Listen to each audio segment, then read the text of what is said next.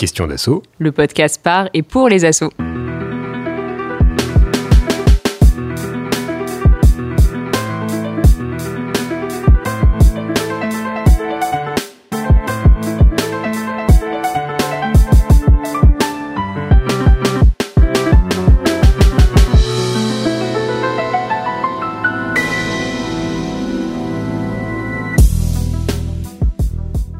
Toute entreprise, les associations sont soumises au droit du travail dès l'emploi du premier ou de la première salarié. D'un point de vue juridique, il n'y a aucune différence entre ces types d'organisations. Mais dans les faits, les écarts de traitement crèvent les yeux.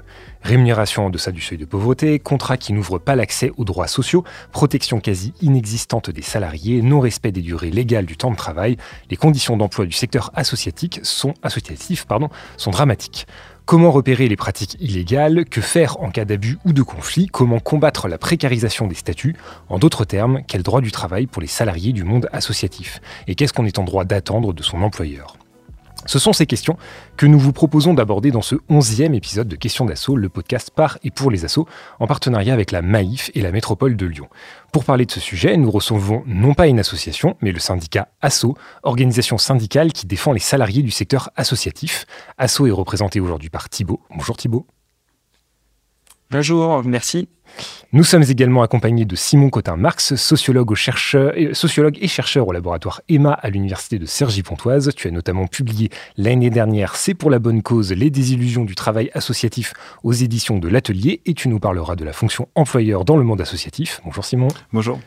Et pour animer ce podcast, j'ai moi-même le plaisir d'accompagner Yael. Salut Yael. Salut Karl. Cet épisode de Questions d'Assaut est réalisé par Guillaume Desjardins de Synchrone TV sur une musique de Sons of Nowhere.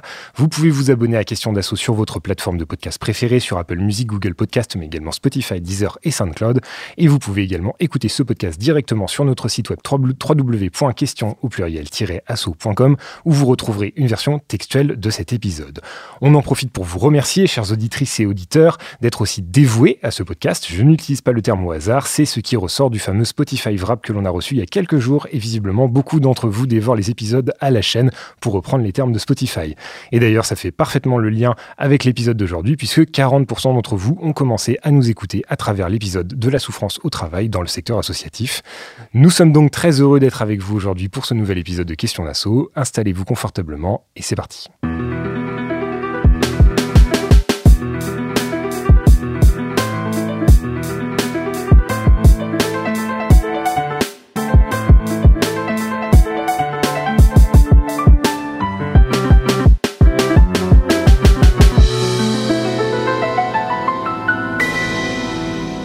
Et on retrouve Yael pour l'édito. Merci beaucoup, Karl. Alors, plus qu'un édito, aujourd'hui, je vais plutôt vous faire un petit historique de la construction de l'épisode du jour. Donc, comme tu viens de le rappeler, Karl, cet épisode arrive suite à un premier épisode sur la souffrance au travail dans le secteur associatif que nous avons enregistré il y a un peu plus d'un an, en septembre 2021, avec Patrick de Grimm, qui est une association du champ de l'accompagnement médico-social, et Pascal Dominique Rousseau, qui est journaliste et autrice de Souffrance en milieu engagé aux éditions du Faubourg, et ça a été publié en 2020.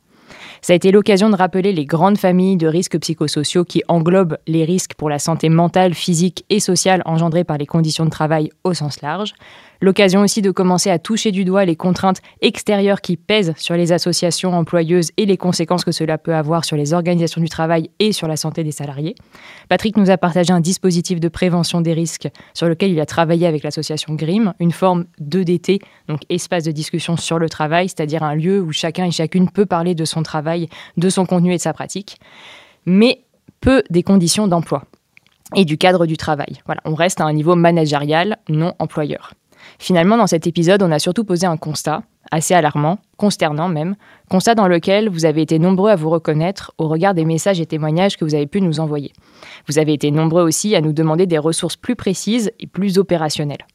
Avec Karl, on s'est dit qu'il était important de décliner le sujet et d'être plus précis dans les termes. Mais je vous avoue qu'on a eu du mal à trouver des structures associatives qui acceptent de témoigner sur ces sujets. Donc, c'est en fait un appel à participation, cet édito. Euh, si dans votre structure, vous expérimentez des dispositifs qui cherchent à garantir de meilleures conditions d'emploi et de travail aux salariés, et que vous souhaitez partager avec nous le chemin parcouru, eh ben, on est preneur, n'hésitez pas. On n'oublie pas non plus les bénévoles et les volontaires qui échappent au droit du travail, mais dont la force de travail, justement, constitue la première main-d'œuvre du secteur associatif. On va essayer de faire un épisode sur le burn-out militant rapidement.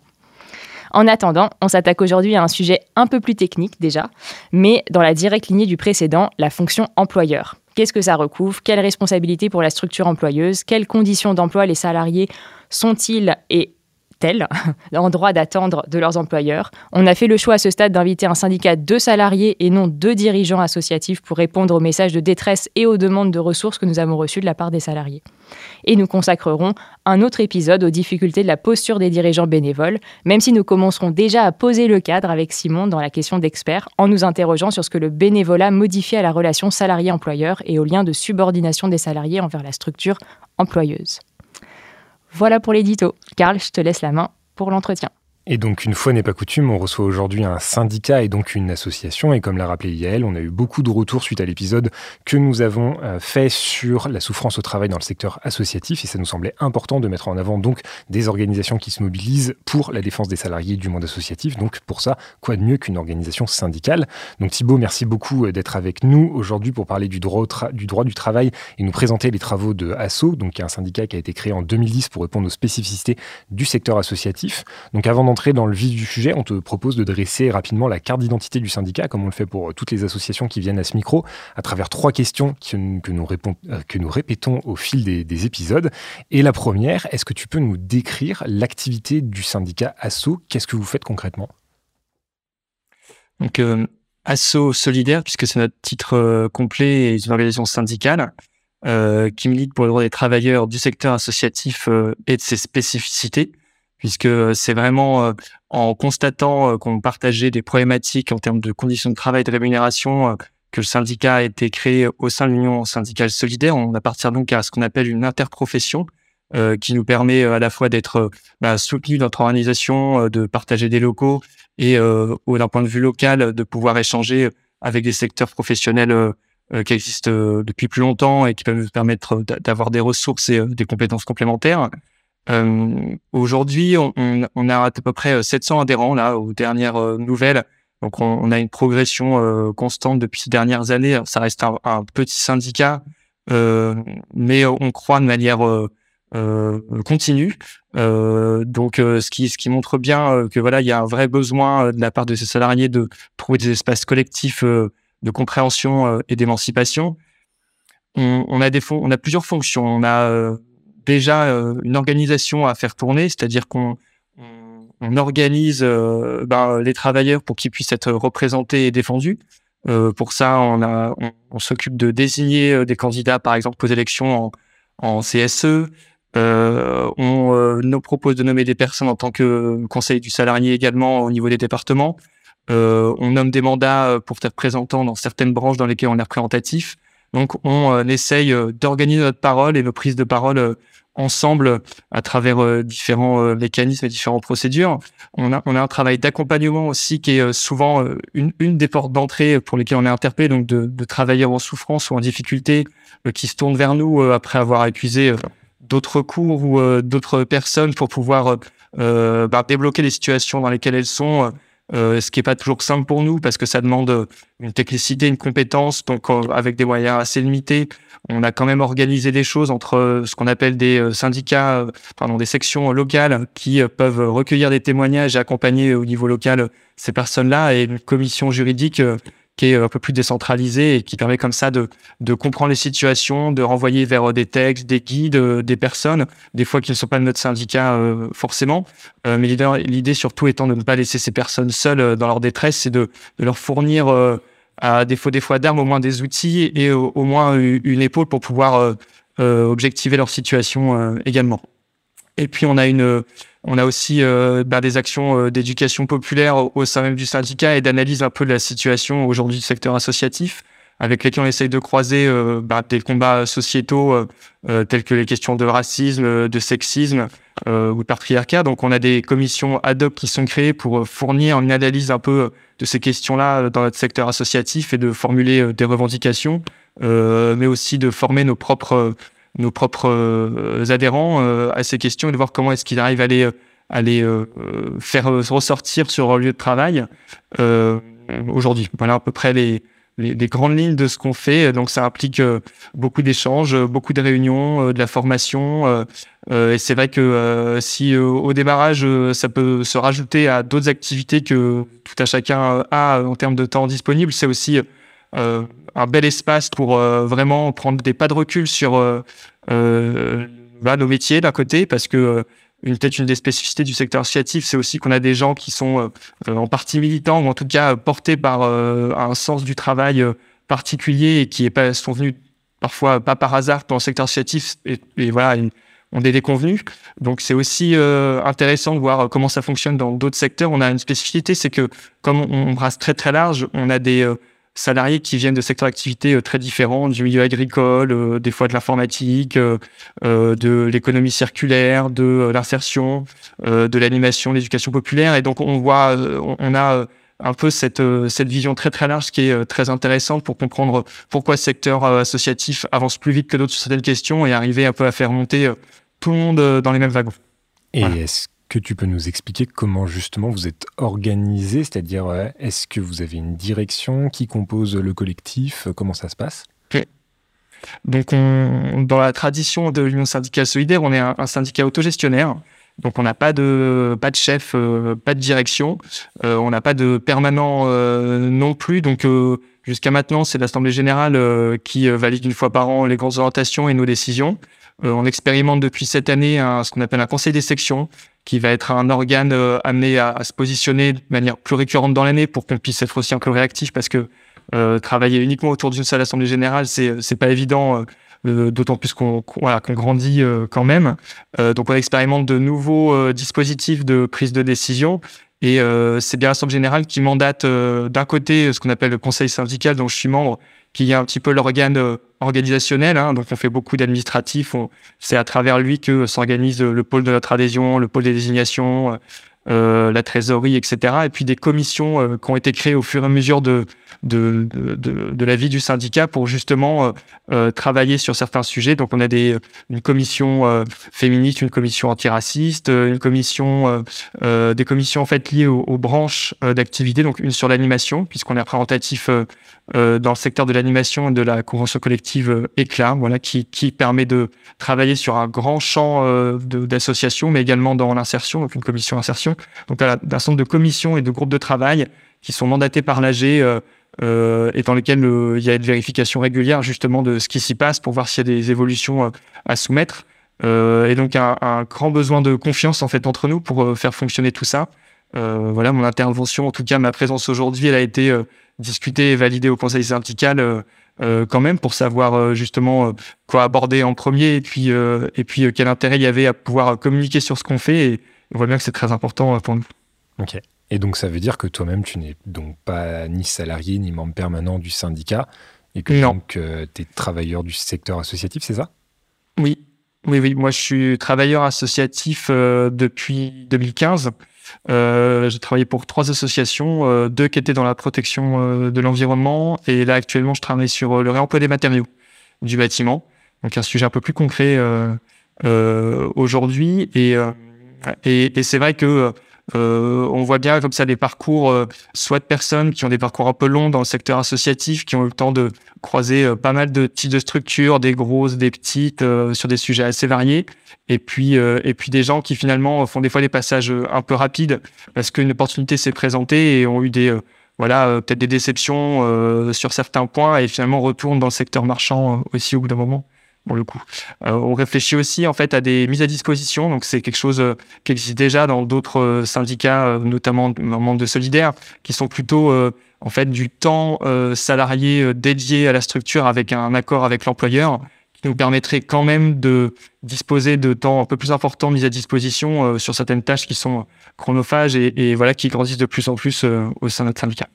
Et alors peut-être dernière question pour finir, euh, comment est-ce que vous êtes financé? D'ailleurs, est-ce que vous avez besoin de beaucoup de financement? Euh, Est-ce que c'est le même type de logique que le monde associatif? Ou on est dans d'autres types de logiques? Eh ben, il euh, y a, une, différence principale. Aujourd'hui, nous, on est financé par deux principaux moyens. C'est par les adhésions, qui représente à peu près la moitié de notre budget. c'est vraiment en tant que voilà, quand on adhère à un syndicat, on, on a une formule de cotisation, taux d'adhésion qui est basée sur votre niveau de salaire euh, qui est déductible des impôts, donc euh, qui permet d'être récupéré en partie et qui alimente les caisses du syndicat, à peu près pour moitié. Et puis l'autre moitié euh, vient en fait de fonds paritaires, c'est-à-dire qu'à partir du moment où on est représentatif dans une branche, on a besoin de siéger, d'être présent justement à, un ensemble d'instances. Et contrairement à beaucoup de commissions consultatives dans le secteur associatif, dans lesquelles on est tous beaucoup invités quand on est dans une association, là on est payé pour être présent. Donc on reçoit des fonds euh, là-dessus qui représente à peu près l'autre moitié de notre budget, euh, qui permet dans certains syndicats bah, d'avoir des permanents. Nous, dans notre cas, euh, ça permet d'organiser nos réunions, nos rencontres, et puis bientôt, voilà, on espère d'avoir une facilité pour pouvoir avoir des mises à disposition et travailler un peu sur le fond de ces dossiers, puisque c'est un travail assez lourd, assez technique d'être dans ces négociations de branches. Euh, qui porte aussi bien sur euh, des négociations salariales que sur des questions d'organisation du travail, euh, qui ont un travail d'analyse, d'échange nous en interne, voire de bah, discussion vis-à-vis de notre assemblée générale. Donc on a besoin aussi de, prendre ce temps-là et de, le faire financer par ailleurs. Oui, ça fait une bonne transition d'ailleurs sur la technicité, la complexité des sujets sur le droit dans les associations. Et pour ça, je laisse la parole à Yael. Merci Karl et merci Thibault pour ce premier aperçu. Bah, du coup, je vous propose de commencer par un peu en mettant les pieds dans le plat, c'est-à-dire quel droit du travail pour les assos? Et du coup justement peut-être euh, Thibault, quelle spécificité euh, du monde associatif par rapport aux autres secteurs? Et eh ben, dans les euh, spécificités qu'on rencontre, on a en fait d'un côté une, pluralité en fait des contrats utilisés et de plus en plus des contrats précaires. C'est-à-dire que avec le développement du secteur associatif et de ses financements, se sont mis en place euh, d'autres formes de, de, de, contrats de travail euh, qui permettaient euh, de suivre finalement l'alignement des financements derrière. Mais donc, dans ce cas-là, en fait, une multiplicité bah, des jurisprudences, une multiplicité des textes, des lois à connaître, etc., etc. Et donc, une difficulté en permanence de devoir s'adapter et de pouvoir répondre finalement à la bonne case dans laquelle se trouve le salarié quand il a besoin d'être défendu. Euh, une spécificité aussi, c'est que justement, il a son employeur est parfois, euh, même souvent bénévole, puisqu'il y a à peu près la moitié des associations euh, qui n'ont que un ou deux salariés, donc ils n'ont généralement pas de direction. Donc l'employeur va être directement un ou des bénévoles, ce qui est par exemple mon cas, et ce qui ce qui peut générer des situations difficiles parce que des liens interpersonnels assez forts, alors qu'il y a une relation de subordination qui est pas toujours bien comprise par des fois par les bénévoles. Euh, et donc finalement, euh, un besoin, euh, selon nous, de ces salariés-là, de bien être au courant bah, des pièges que ça peut avoir, ou en tout cas des, des postures qui, peut, qui peuvent évoluer dans le temps, où des fois on était finalement très proche de certains bénévoles et la situation change parce que la situation rencontre des difficultés et on, là, à ce coup, les intérêts apparaissent moins convergents et il faut pouvoir euh, exprimer en fait comprendre ce jeu d'acteurs qui va se qui va se situer et puis parce que comme dans d'autres entreprises le, les missions de ce bénévole, enfin les missions de, du, du travailleur euh, vont peut-être changer aussi avec euh, l'augmentation de la charge de travail. Euh, je pense qu'un autre point spécifique qui est important, c'est vraiment la question des conditions, puisqu'on a beaucoup d'associations qui travaillent sur des horaires décalés, du travail le week-end, dans lequel on a tendance à pas toujours regarder justement le temps qu'on y passe. et puis le fait de travailler avec des bénévoles, on travaille des fois sur horaires décalés, des gens qui ont besoin de réactivité à des moments en dehors du temps de travail, donc des réunions en soirée. Euh, donc voilà, tous ces petits ajustements faits dans les conditions de travail qu'on, qu'on, qui sont pas exactement la même chose qu'en entreprise euh, font qu'on a besoin de, de, pouvoir euh, discuter et, construire des postures euh, là-dessus. Et puis je pense qu'en termes de en termes de spécificité, il y a aussi des modes de financement qui sont propres au secteur associatif sur lesquels il y a eu beaucoup d'évolutions, pas forcément dans le bon sens justement, qui ont des effets directs sur les métiers du secteur associatif. Sur avec des logiques court-termistes qui se sont beaucoup plus développées, euh, contre lesquelles on, se bat euh, et qui a tendance à précariser justement les financements, donc les contrats qui vont être utilisés ensuite pour pouvoir répondre à des appels à projets auxquels on a, auxquels on a gagné, tout simplement. Bah, merci beaucoup pour ce, pour ce premier aperçu. Là, en t'écoutant, ce qui est intéressant, donc à la fois sur le dernier volet, sur les, les, modes de financement et du coup derrière les, les, contrats et les statuts qui peuvent être mis en place, parce que tous les, enfin c'est le, fameux financement par, euh, projet ou, euh, bref ou, par contrat qui ne permettent pas forcément euh, d'avoir une situation stable, par exemple de salariés en, CDI, et aussi ce que tu disais au tout début là sur le régime dérogatoire avec plein de contrats aidés qui, qui apparaissent et qui sont spécifiques au secteur. Est-ce que tu peux revenir peut-être sur ce que recouvre ou peut-être déjà quels sont les travailleurs du milieu associatif et du coup peut-être refaire un peu la, distinction entre euh, salariés, bénévoles, volontaires. Et du coup, qu'est-ce qui fait la spécificité du statut de, salarié et qu'est-ce qu'on peut attendre formellement quand on est salarié euh, d'un point de vue euh, contractuel? Il faut donc bien en effet distinguer la question, enfin le, statut du bénévole du salarié dans le sens où l'un a, un lien de subordination avec un employeur. Donc là, on a parlé euh, voilà d'un employeur in fine qui est, qui est le bénévole ou en tout cas les représentants euh, euh élus euh, de l'association. Et donc pour ça, en fait, il a un contrat de travail, il a des missions, il a une qualification.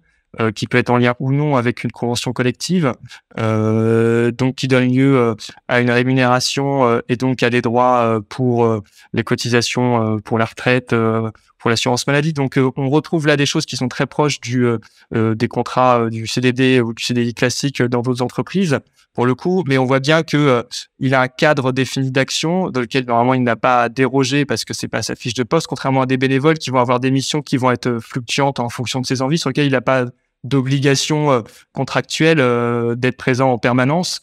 Euh, voilà, vous avez dû le si au cours de des échanges précédents dans vos podcasts, euh, l'engagement bénévole il peut être fluctuant parce qu'il dépend beaucoup de bah, ses situations personnelles, de ses envies, euh, du plan tragique de l'association. pour un salarié, lui il doit composer avec ça et avec des injonctions qui peuvent lui venir de plusieurs cadres justement.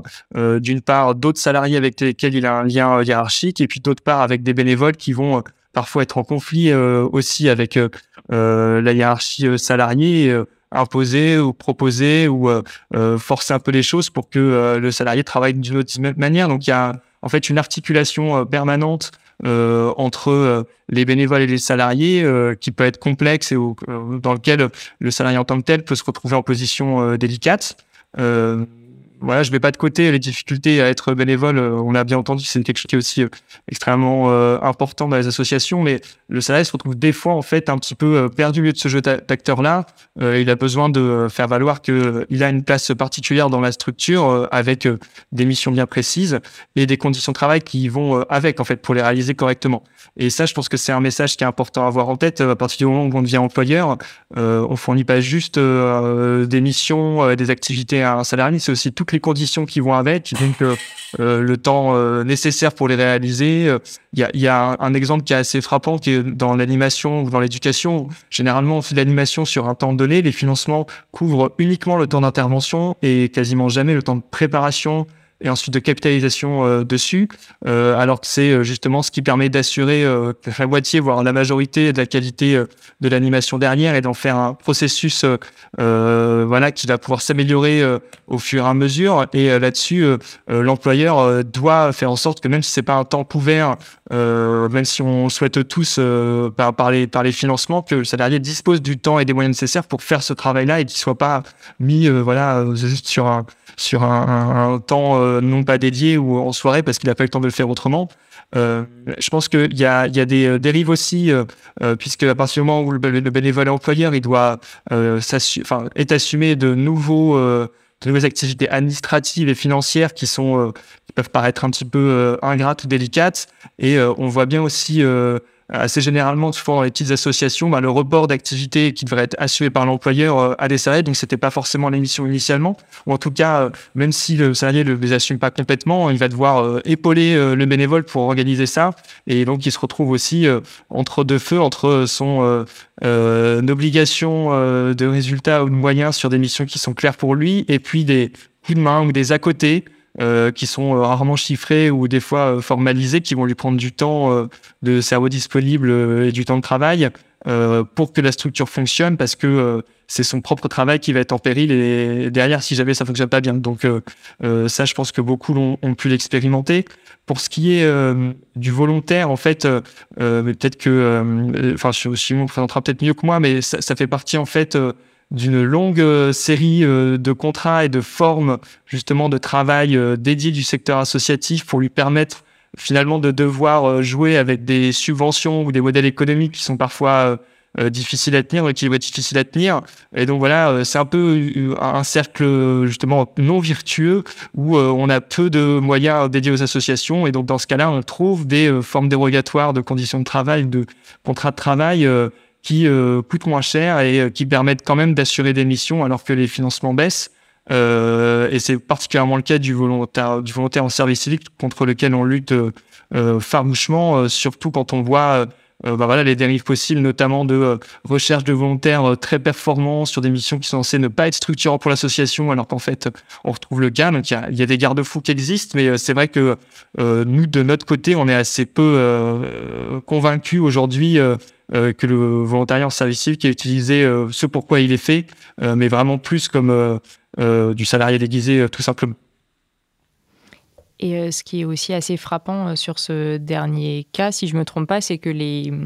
Enfin, on parle précisément pas de salaire pour les volontaires, mais de rémunération, et ce qui fait qu'ils n'ont aucun droit en termes de droits sociaux, enfin, chômage, les rémunérations sont moindres. Alors, je vois Simon qui hoche la tête. Oh, oh. Vas-y Thibaut. Bah, pour, les volontaires, en fait, ils ont, euh, euh, c'est vrai que leur période de volontariat euh, compte pas en fait pour leur droit au chômage. Donc en fait, ils reprennent de là où ils étaient partis après la fin de leur mission. mais c'est vrai qu'étant donné qu'on parle de rémunération, ils sont pas adossés justement aux conventions collectives si jamais il y en a une. Et en fait, ils sont souvent hors cadre aussi de la démocratie interne des associations puisque euh, ils peuvent pas être élus ou ils sont pas éligibles ou ils ne participent pas par exemple à l'élection du CSE. Euh, enfin voilà, ils font ils font vraiment un à côté avec euh, un cadre spécifique en dehors de l'association ou de sa branche qui est déjà défini par la loi, ce qui laisse très peu de prise après dans la négociation, dans la reconnaissance de de, de son travail en particulier. Donc il y a, il y a vraiment une logique euh, nous euh, qui nous convient pas du tout là-dedans puisqu'on estime que c'est vraiment l'ensemble des parties prenantes et des acteurs de l'association euh, qui doivent être mobilisés et pouvoir s'exprimer sur ce qui va, ce qui va pas, ses conditions, son salaire, voilà, ses missions, ses fonctions, ses relations, etc. derrière. Pour le coup. Simon, tu voulais ajouter quelque chose? Non, mais je voulais juste préciser qu'en fait, il y a quand même quelques droits sociaux pardon, qui sont attachés au service civique et notamment euh, certains, euh, des cotisations à la retraite. Voilà, mais c'est clairement insuffisant, quoi. Notamment la rémunération, elle n'est pas à la hauteur du travail qui est fourni, parce qu'on parle de personnes quand même qui travaillent 35 heures euh, par semaine hein, et qui gagnent euh, un peu moins de 600 euros. Voilà, donc on est vraiment sur un contrat atypique et euh, ce qu'on voit en plus quand on regarde dans les dynamiques longues en gros du, monde associatif, du monde du travail associatif, c'est qu'ils viennent en effet bah, remplacer des gens qui étaient auparavant salariés et c'est vrai qu'ils ont une utilité concrète, voilà, mais pas simplement dans le monde associatif. Hein, les services civiques on les retrouve aussi dans les hôpitaux pour faire l'accueil, à Pôle Emploi aussi pour faire l'accueil. Voilà, disons qu'il y a le secteur public aussi utilise beaucoup cette manne de travailleurs, on va dire bon marché quoi. Merci pour la précision. Euh, et peut-être, euh, du coup, Thibault, est-ce que tu peux revenir sur les protections en fait, que les salariés ont, surtout qu'au début, tu disais que enfin, la, quand même, la, majorité des structures associatives sont des petites structures, voire des très petites structures, donc euh, qui n'ont pas forcément... le, enfin, qui n'ont pas d'instance de représentatif du personnel. Enfin, tu parlais des, des, CSE, par exemple. Du coup, qu'est-ce qui est à leur disposition? Ou qui n'est pas à leur disposition, justement et, donc, comme le secteur marchand ou l'entreprise en général, on distingue plusieurs cas euh, euh selon la taille euh, de l'association, alors qu'on compte en équivalent temps plein et, pas en nombre de postes, euh, sachant que il y a déjà un biais à ce niveau-là pour nous, puisque euh, on est dans le secteur associatif très friand de temps partiel, notamment et de et de CDD. Donc donc c'est vrai que nous on a tendance déjà à vouloir faire attention à qu'est-ce qui est inclus dans ces calculs-là. Euh, donc en fonction euh, de la taille de la structure, euh, existe ou pas en effet des instances représentatives qui permettent à des salariés d'avoir déjà des des protections d'intérêt, en tout cas des interlocuteurs vers qui se tourner. Pour ce qui est dans la majorité, enfin pas dans de base, une association de moins de 11 ETP n'a pas l'obligation de mettre en place un, un CSE. dans certaines conventions collectives mieux disantes, par exemple dans celle de l'animation dont j'ai parlé, la convention éclat, ce seuil est descendu à 6 ETP. Donc ça permet justement d'organiser quand même un petit peu les choses de manière intéressante, même pour des structures relativement petites. Et en fait, euh, les seuils continuent après à partir de 49 ETP et au-delà de 300, euh, avec en gros euh, des heures de délégation qui vont augmenter en fonction de la taille des des structures, le nombre de personnes représentées, enfin le nombre de personnes qui vont être élues au CSE et, euh, et les prérogatives de négociation. Ce qui est peut-être important aussi à, dire, c'est que euh, une section euh, syndicale, donc dans ce cas-là, je l'ai pas expliqué tout à l'heure, mais on a les sections locales qui sont représentées par des membres attachés à un territoire, donc au niveau départemental. On peut également créer une section syndicale dans une association euh, à partir du moment où deux salariés euh, sont euh, membres d'un syndicat comme Asso Solidaire, euh, elle peut nous demander euh, d'informer la direction ou la présidence de l'association qu'une section syndicale Asso Solidaire existe et donc à ce titre-là peut bénéficier d'un affichage pour parler, voilà, pour informer sur les droits des travailleurs, d'une salle pour pouvoir se réunir et après pouvoir entamer des discussions et des négociations avec l'employeur pour disposer de moyens pour pouvoir euh, aider et accompagner les salariés euh, sur le sur les sites euh, de, de l'association. Euh, et voilà, finalement, il suffit que de deux personnes pour pouvoir lancer cette démarche-là. Et à partir de là, ça peut aider, en tout cas, à faciliter après la prise en main par les salariés de l'organisation qui sont sur un lieu de travail pour pouvoir proposer une liste donc en, en CSE.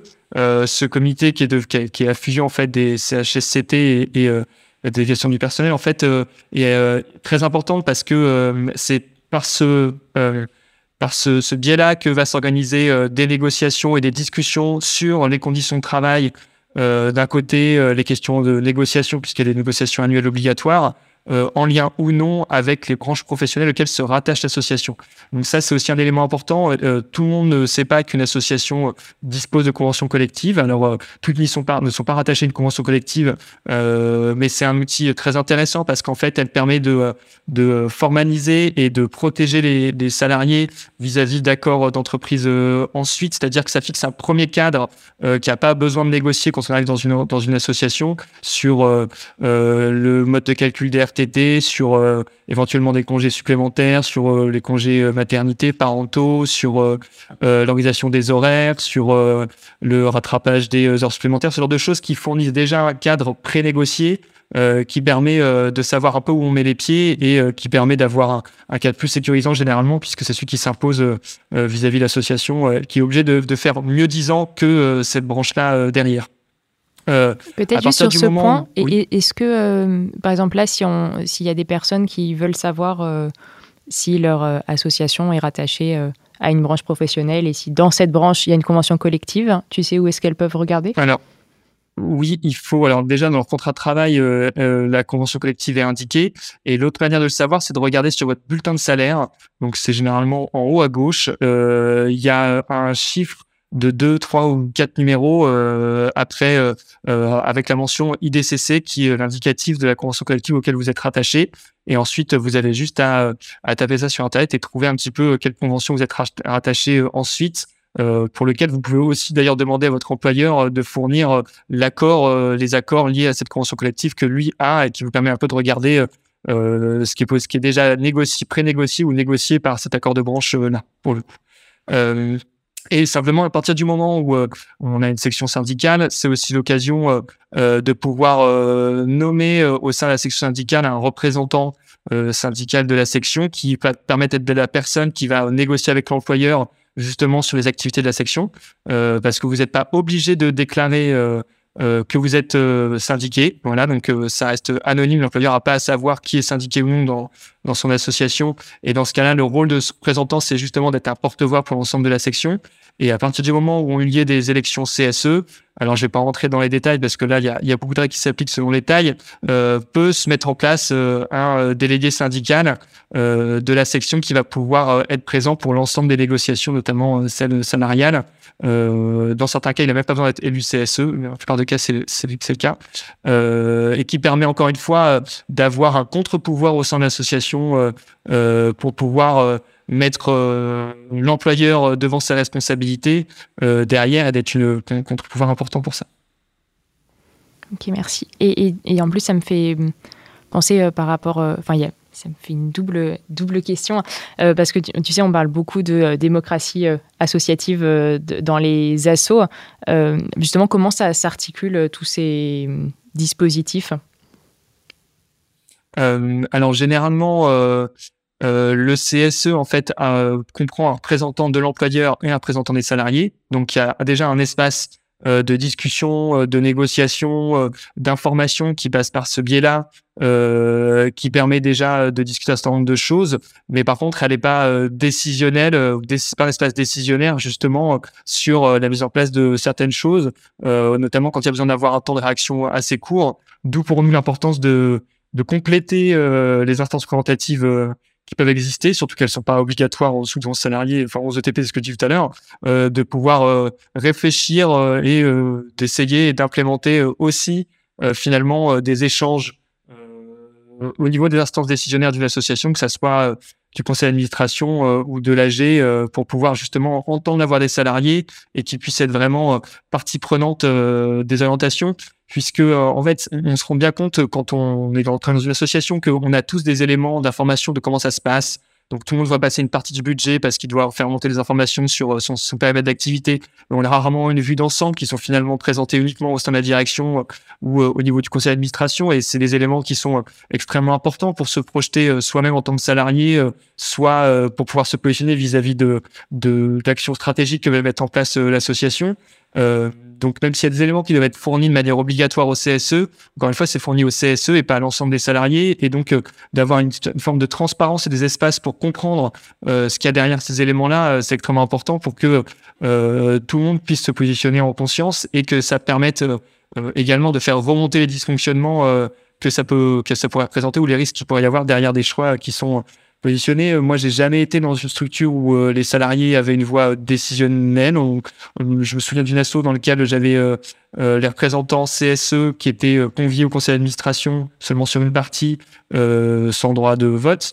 Donc il y a, y a, un maillage qui est possible et qu'il faut obtenir, voilà, par la discussion et la négociation euh, parce que ça permet de, compléter euh, le dispositif de démocratie interne et euh, puis de prendre des décisions plus éclairées, même pour pour les bénévoles en fait, d'avoir un peu ces échos-là qui n'ont pas forcément le temps d'entendre parce que eux aussi ont un temps de disponibilité pour l'association qui est, qui est limité. Mais même s'il me semble que ça peut venir en contradiction avec l'intérêt général de l'association, qui, enfin en tout cas les statuts d'intérêt général qui euh, prône notamment, il me semble que les salariés, les salariés ne peuvent pas être euh, présents dans les conseils d'administration euh, ou en tout cas avoir un droit de vote significatif en leur sein. je peux préciser, en gros, la, pardon, la loi 1901, ce qu'elle prévoit, c'est que les structures soient désintéressées. Donc, s'il y a des salariés dans le conseil d'administration, ça peut poser un problème du coup juridique. Cependant, Enfin, ça n'empêche pas qu'il soit présent, il faut juste qu'il soit pas majoritaire et décisionnaire. Quoi. Et encore une fois, en plus, là, on est sur du juridique, euh, sur de la théorie. Après, dans la pratique, en fait, il y a énormément de cas de figure, hein, parce que les, la, gouvernance associative, enfin, y a, les associations sont très créatives sur ce sujet-là. Donc, on voit des, structures euh, sans salariés au CA, parfois ils sont juste euh, avec une posture consultative ou d'observation, mais parfois, là, ils peuvent prendre vraiment la décision. Quoi. Ok. Et ben, ça fait bien le lien avec la question d'expert.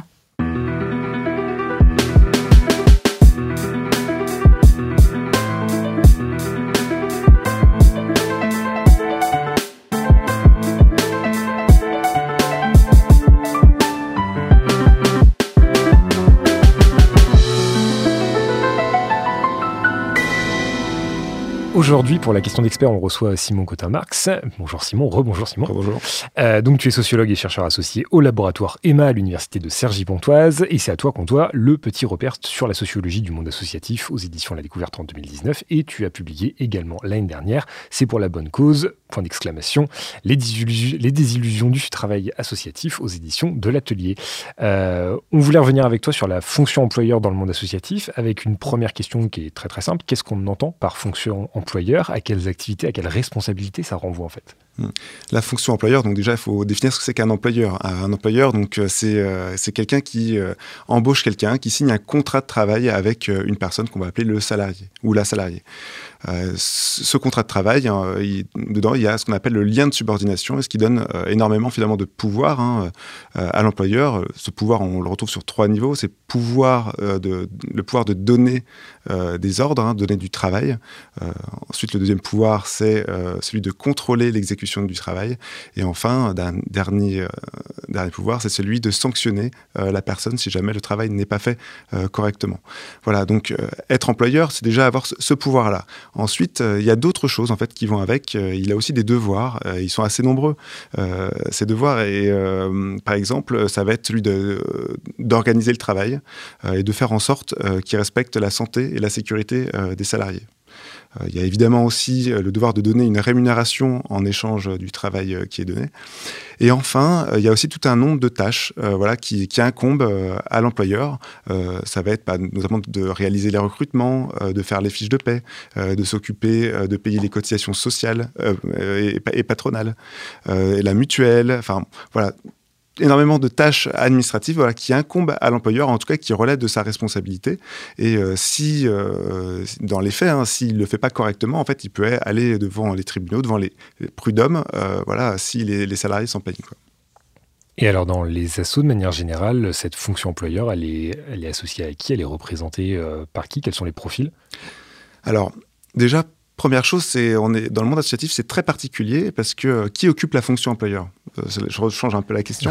Euh, qui occupe la fonction employeur, c'est particulier parce que bon, on n'est pas dans une entreprise privée. Personne n'est propriétaire du capital. Personne n'est propriétaire en fait de l'entreprise, même si elle est associative entre guillemets. Alors bon, finalement, les, patrons, qui est le patron des associations, eh ben, ça va être le conseil d'administration. Euh, le bureau et ses représentants, c'est-à-dire le président ou la présidente, trésorier, secrétaire. Et même, en, fait, tout ça n'est pas très clair. Ça peut être même l'Assemblée générale, finalement, qui est euh, employeur euh, des salariés. En tout cas, il y a une responsabilité qui est collective. Donc ça, c'est super important. Ensuite, en général, les, les, sessions voilà, sont organisées, donc Assemblée générale, conseil d'administration, bureau. Et en effet, c'est le président ou la présidente qui euh, a voilà, une délégation euh, qui est le responsable de, la structure et du coup qui incarne cette fonction employeur. Alors, qui sont-ils Pour revenir à, ta question. Où se cachent-ils? Alors, qui sont-ils? Bon, on va, je vais faire un grand trait. du coup, je m'appuie sur les travaux d'une statisticienne qui s'appelle Viviane Tchernonog, euh, qui a regardé voilà le la fameuse la fameuse qu'on aimerait bien avoir pour euh, la présentation du nouveau paysage associatif là qui devrait sortir l'année prochaine. Oui, bah, je pense qu'elle elle viendra. En plus, c'est une voisine de, du, du studio où on, enregistre. Et du coup, ce qu'elle montre, euh, c'est que bah, qui sont les présidents, présidentes? Alors, c'est d'abord des hommes. Hein, 60% des présidents d'associations, voilà, sont, sont, des hommes. en tout cas, dans les structures employeuses. Et plus la structure a de salariés, euh, plus ça a tendance à se renforcer ce phénomène-là. Quand on a plus de 50 salariés, voilà, c'est 70% des cas, 70% des cas, c'est euh, des, présidents. Euh, pour les, trésoriers, ça va être plutôt moitié-moitié, et les secrétaires sont plutôt des femmes. Voilà, donc il y a quelques stéréotypes de genre. Enfin, en tout cas, il y a un travail sexuel du, une division du travail sexuel dans les associations qui est voilà très genrée. ce qu'on voit aussi, donc, c'est des hommes. Ils sont aussi assez âgés puisque en moyenne, ils ont largement plus de 50 ans. Et euh, autre chose qu'on sait, mais depuis très longtemps, hein, depuis on va dire les années 80, depuis les premiers travaux sur les associations, euh, c'est que des gens aussi qui sont souvent assez diplômés. Donc on a une surreprésentation euh, des cadres, aussi des employés et surtout aussi des enseignants. Voilà, donc qui sont-ils? Donc des hommes plutôt âgés, puis voilà, plutôt diplômés par rapport au reste des, Français. Je me sens pas du tout visé parce que, à part euh, ne pas être âgé, je crois que je coche toutes les cases et je suis euh, dirigeant bénévole d'association avec des salariés. Bon. Euh, on en reparle dans 30 ans, On en reparle dans 30 ans, ouais. Peut-être que je serai parti quand même d'ici là. et, et, du coup, bah, qu'est-ce que ça vient changer, notamment ce que j'évoquais à l'instant, le, le, ce dont on parlait tout à l'heure? Cette question du bénévolat. On a aussi reçu, bah voilà, Patrick qu'on avait reçu de, l'association Grimm était lui aussi euh, bénévole. Euh, lui-même en parlait de cette posture qui était très particulière euh, d'être la seule personne non rémunérée dans une structure qui est quand même une très grande association. finalement, en quoi ça, ça change cette relation employeur-salarié? Comment ça redéfinit ce, lien de subordination? Peut-être juste pour euh, compléter, là, des profils que tu as dit, c'est aussi des personnes qui peuvent se permettre d'être bénévoles et de s'engager dans ce type de structure. Donc, c'est potentiellement pas non plus les mêmes profils exactement que les salariés ou que les personnes qui travaillent avec des contrats aidés ou autres. Oui, c'est vrai que bah, pour prendre euh, des, fonctions dans une association, il faut avoir de la disponibilité. Et évidemment, les personnes qui ont le plus de disponibilité, voilà, on pense tout de suite aux retraités, mais voilà, c'est des gens aussi qui n'ont pas forcément des enfants en bas âge. Voilà, ce qui tue, par exemple, l'engagement associatif, c'est les enfants de moins de 3 ans.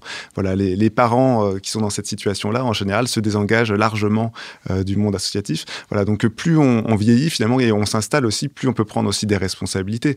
C'est normal, quoi. On, a un parcours aussi dans les structures, on se fait connaître. à un moment bah, quelqu'un euh, veut passer la main, puis on est là et on se retrouve président ou présidente euh, d'une structure. Euh, alors, il y, a une particularité, c'est vrai que les, gens qui s'engagent dans les associations, enfin bénévolement, hein, en général, ils, viennent là pour le projet.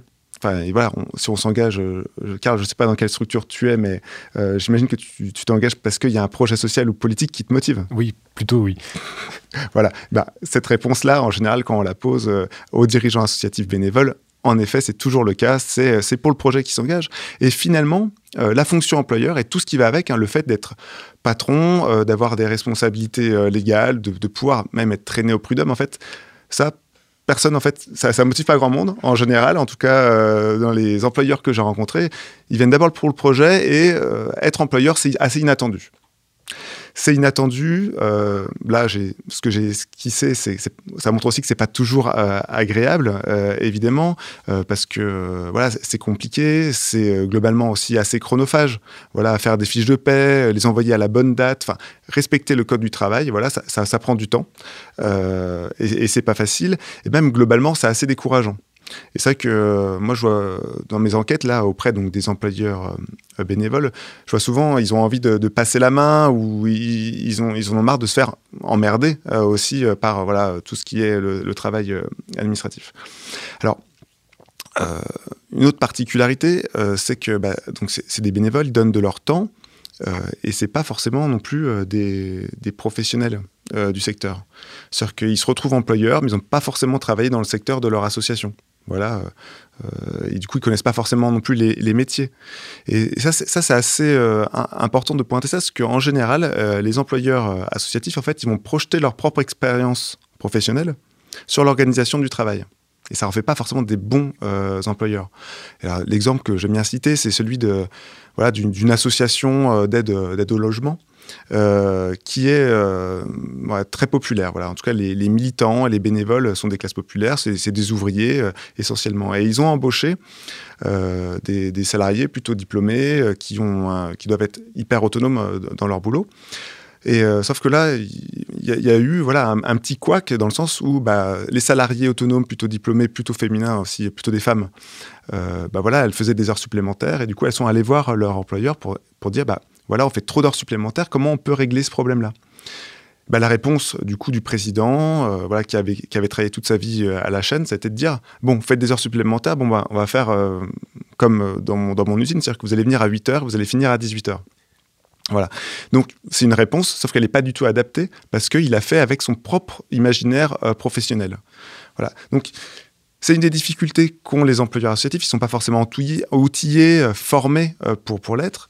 Et après, il y a euh, une deuxième particularité. C'est aussi que c'est donc, évidemment, c'est des gens qui donnent de leur temps, qui s'engagent. En fait, ils font ça sur leur temps bénévole. Et pareil, en fait, euh, voilà, faut se mettre à, leur place. Hein. Je suis président ou présidente d'une association. Euh, je donne de mon temps. Je viens le week-end pour m'occuper euh, des, salariés. Et parfois, ça, crée, des fictions parce que s'ils s'engagent, encore une fois, c'est pour le projet, c'est pas pour s'occuper de toutes ces tâches administratives. Et voilà, on, se retrouve avec. Bon, je vais prendre un autre exemple pour illustrer ça. C'était en plus des, salariés du syndicat ASSO qui m'ont raconté cette expérience. C'est une association euh, de, défense de l'agriculture euh, paysanne. Donc le, conseil d'administration est composé euh, de paysans. Voilà, clairement, donc des gens qui sont dans les champs, voilà, qui ont un, travail quand même, voilà, qui, prend du temps. Voilà, ils travaillent 6 ou 7 jours sur 7 sur, leurs exploitations. et ils prennent du temps le week-end pour diriger l'association. Et là, pareil, encore une fois, ils se retrouvent avec des, salariés bah, qui disent bah, Nous, on veut travailler 35 heures, on ne veut pas faire nos heures supplémentaires, on voudrait, qu'elles soient comptées. Et là, bah, les, employeurs disent Mais non, qu'est-ce que vous nous racontez? Nous, on travaille 60 heures par semaine, on prend du, temps sur notre temps libre pour s'occuper euh, de votre structure euh, et, vous nous emmerdez avec les quelques heures supplémentaires euh, que vous faites. Nous, on s'engage, donc vous aussi, vous devez vous engager. Voilà. Et ça, c'est une des particularités, c'est que le fait de travailler pour des bénévoles aussi, c'est entendre aussi que quand on est salarié, on doit faire aussi don de travail, qu'on soit doit aussi travailler bénévolement. Et d'ailleurs, c'est ce qu'on retrouve aussi assez largement dans le monde associatif. Hein. C'est que les salariés font beaucoup de travail bénévole pour cette raison-là et pour d'autres, évidemment, parce qu'ils croient souvent aussi au projet dans pour lequel ils, travaillent. Et alors, du coup, dernière chose, euh, sur ces fameux euh, employeurs euh, associatifs, bénévoles, c'est que ce que je disais, c'est pas facile de se rendre compte qu'on est employeur, on vient pas là pour ça, c'est chronophage et tout. Puis, ah, mais pour certains, ça va un peu plus loin que ça. ils sont carrément dans le déni. Et, mais ça, ça se comprend facilement. Par exemple, si on prend l'exemple des, des syndicalistes. Euh, voilà, qui vont prendre la tête d'une association, euh, par exemple, ou d'un CSE qui est employeur, euh, d'un comité social et économique qui est, employeur. Et en fait, c'est des gens qui, sont militants, dont l'engagement au quotidien, c'est de défendre des salariés. Et quand ils se retrouvent employeurs, dans leur tête, en fait, ça disjoncte. C'est impossible d'être à la fois syndicaliste et employeur. Et du coup, euh, j'ai rencontré des employeurs, sans être dans ce cas extrême de syndicaliste qui, euh, qui est patron, euh, bah des gens, des bénévoles, dirigeants bénévoles, qui sont dans le déni. Voilà. Ils refusent euh, cette fonction employeur. Ils refusent l'étiquette, mais aussi euh, tout ce qui va avec la fonction. Et ça, pareil, ça peut être assez catastrophique. Quoi. Des gens qui ne se reconnaissent pas comme employeurs, ben voilà, c'est des gens qui vont avoir des difficultés à prendre des décisions, à donner un cadre, euh, alors que, bah, comme on l'a vu au tout début, ce que je vous racontais, c'est qu'ils ont des, droits et des devoirs, et voilà, et, finalement, ils ont le pouvoir de, donner des ordres, mais en fait, ils doivent aussi en donner, parce que sinon, enfin, c'est eux qui en sont responsables.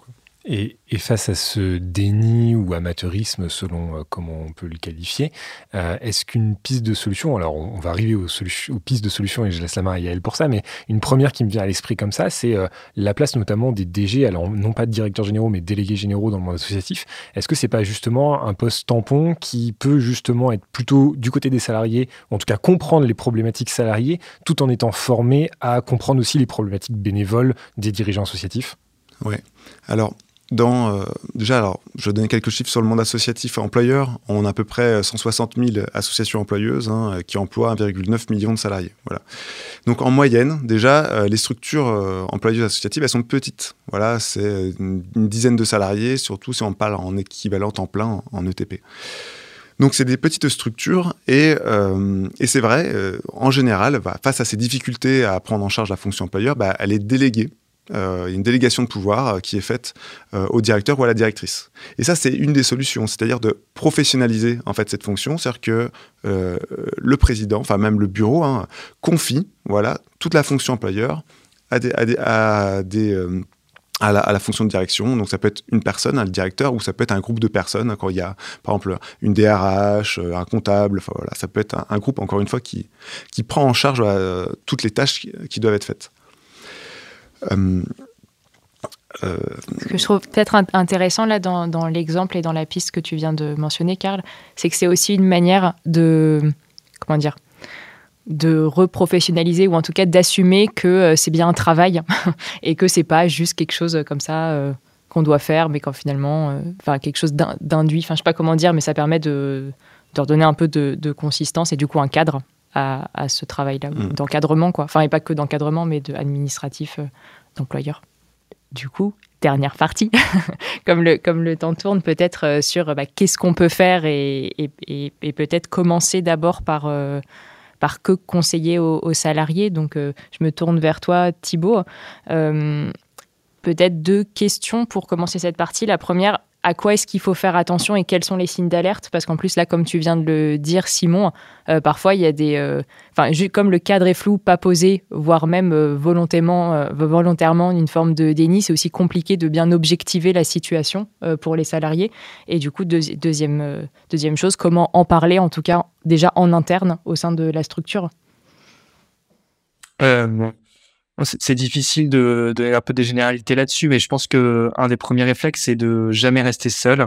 Donc, c'est vraiment extrêmement important de trouver des personnes avec qui parler euh, de ces situations, même en effet à, partir de faisceaux d'indices qui vont être euh, des envies qui disparaissent, euh, euh des moments d'ennui, euh, des moments de stress, des difficultés individuelles, voilà, de sommeil ou, ou des changements d'humeur. Enfin, tous ces petits indices corporels qu'on a tous expérimentés au-delà, enfin pas seulement dans, dans, le cas du travail, mais vous voyez bien un peu de changement euh, qu'on subit et qu'on a du mal d'ailleurs souvent à comprendre au début ou à, ou à analyser.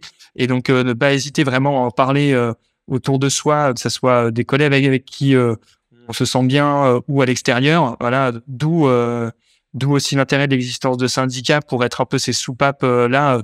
nous, en, dans mon union départementale, en tant syndicat au niveau départemental, on a des tours de table très réguliers, voilà, pour se donner euh, des infos sur comment euh, vont va chacun. Euh, ça permet aussi de d'avoir des personnes qui comprennent nos situations, parce que même on s'est d'en parler des fois en famille ou avec son conjoint ou sa conjointe, parce que elle vivent pas du tout les mêmes manières de travailler. et donc voilà, je pense que le premier, le premier, première chose, c'est vraiment pas rester seul, savoir le partager, parce qu'en effet, c'est de cette manière-là qu'on va un peu objectiver les choses. Est-ce que c'est de l'ordre de la relation personnelle ou interpersonnelle au vu au, au, à l'endroit de, enfin, dans l'association qui génère euh, ces difficultés-là? Est-ce que c'est un cadre organisationnel?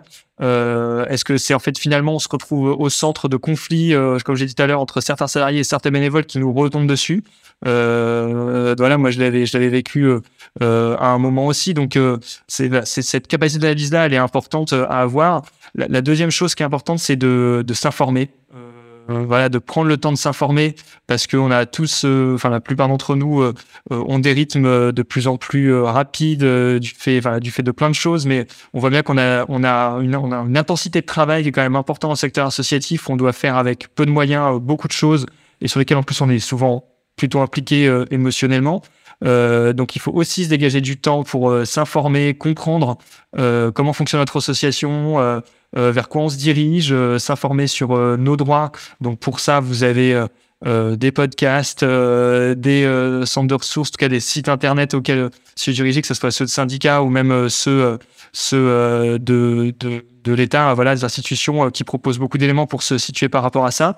Et puis euh, euh, la troisième chose que tu viens d'évoquer, c'est avec qui on en parle. Et ben là-dessus, si vous avez, si dans une structure suffisamment grande, vous avez des représentants du personnel, des élus CSE vers qui se tourner, qui sont vraiment là pour ça, pour vous aider à débloquer des situations ou en tout cas servir jusqu'à un certain point de, médiateur.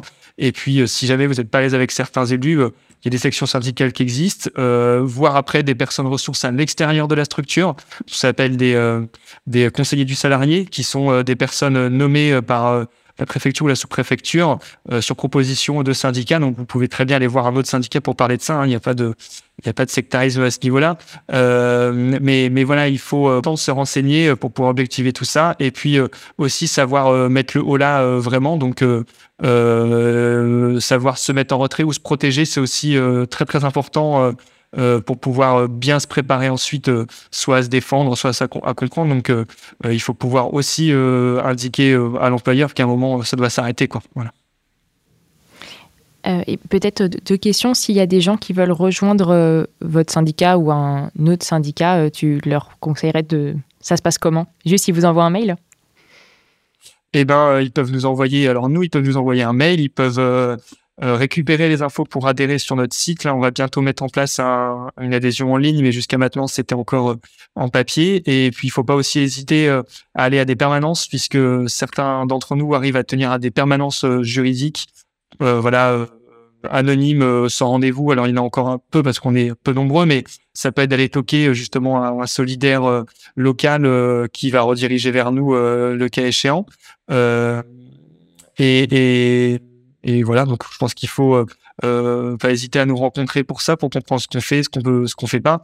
Et, et puis après, chemin faisant, on, on explore un peu les différentes facettes du syndicat parce que on, est un syndicat euh, de lutte euh, et donc en fait on travaille sur beaucoup de sujets. On est en interprofession sur des questions internationales, sur euh, le lien avec les mouvements sociaux, ce qui fait d'ailleurs qu'on a des discussions en interne, des débats sur quelles, quelles alliances on, des fois on doit avoir avec nos employeurs quand on défend des combats écologistes ou des combats sociétaux. Qu'il y a toujours des postures qui sont pas simples des fois à se dire à quel point on doit travailler de concert euh, avec certaines associations qui sont aussi euh, nos employeurs. Euh, voilà, il y a eu depuis deux trois ans des convergences quand même de certains syndicats de lutte avec des mouvements sociaux, dans lequel nous on regarde ça avec un certain regard, des fois un peu critique, parce que justement on est au courant de situations en interne qui sont pas acceptables quand on défend le partage du temps de travail, typiquement, et que justement on voit pas de problème à, à faire accumuler des heures supplémentaires aux salariés.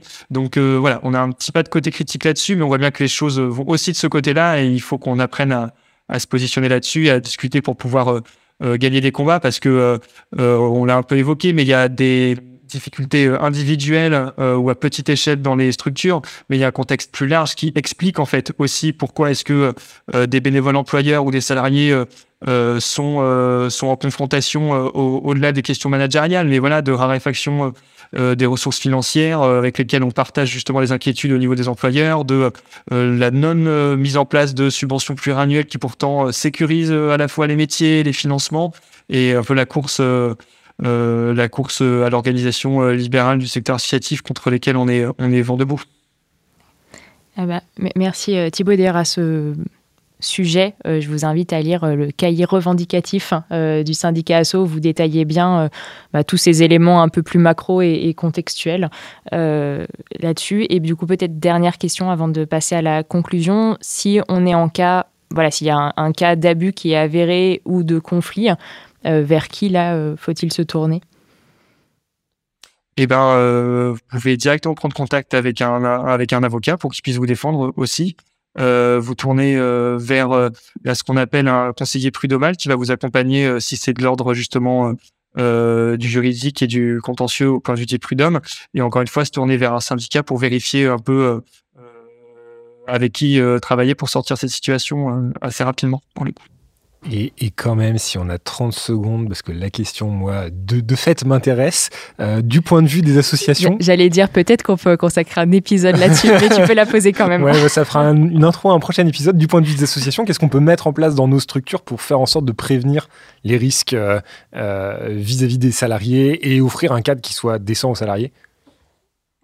Alors, il y a, alors je pense qu'on l'a pas évoqué, mais la formation euh, justement des bénévoles employeurs est extrêmement importante. Et pour ça, il y a quand même des structures qui font de l'accompagnement spécifique justement euh, sur euh, pour les associations employeuses, donc ce qu'on appelle les DLA, qui sont plutôt pour aider à la organisation stratégique et à la vision, mais qui peuvent inclure des accompagnements plus spécifiques sur les aspects RH.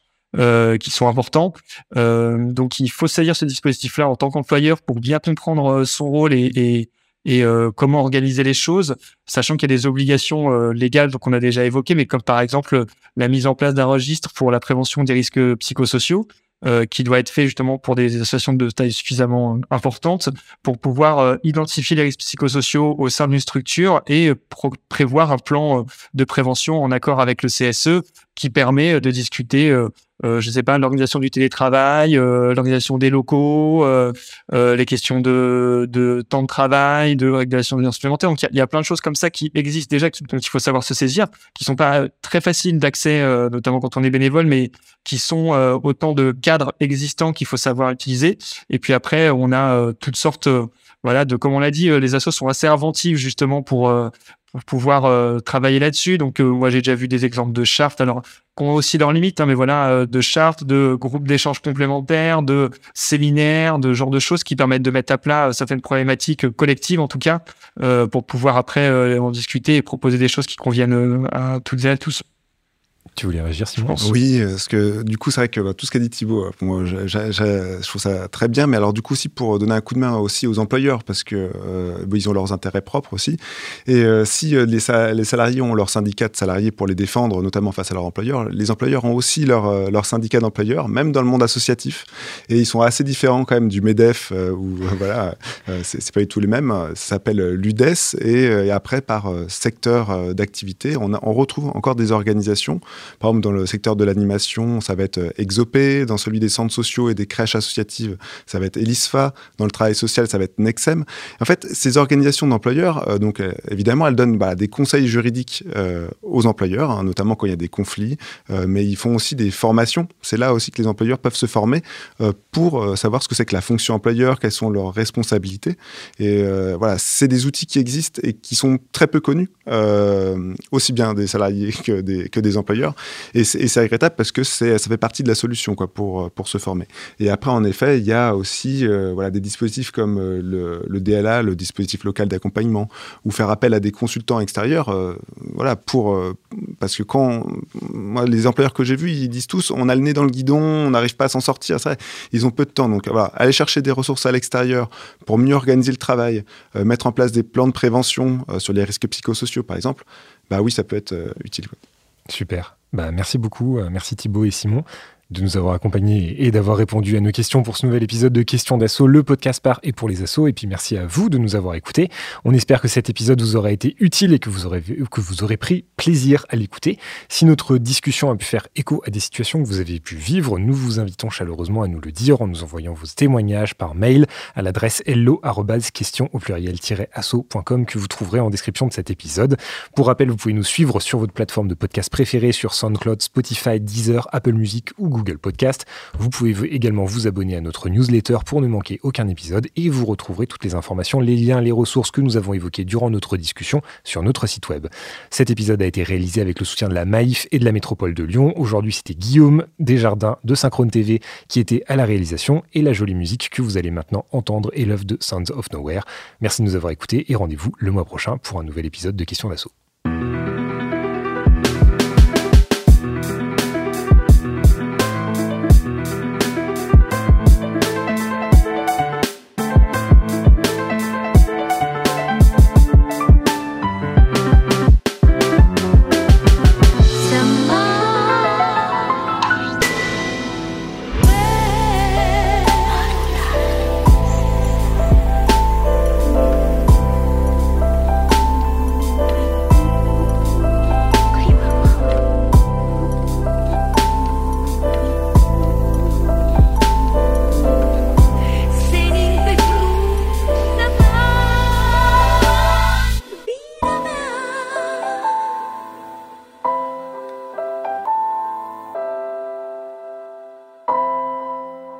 Question d'assaut. Le podcast par et pour les assos.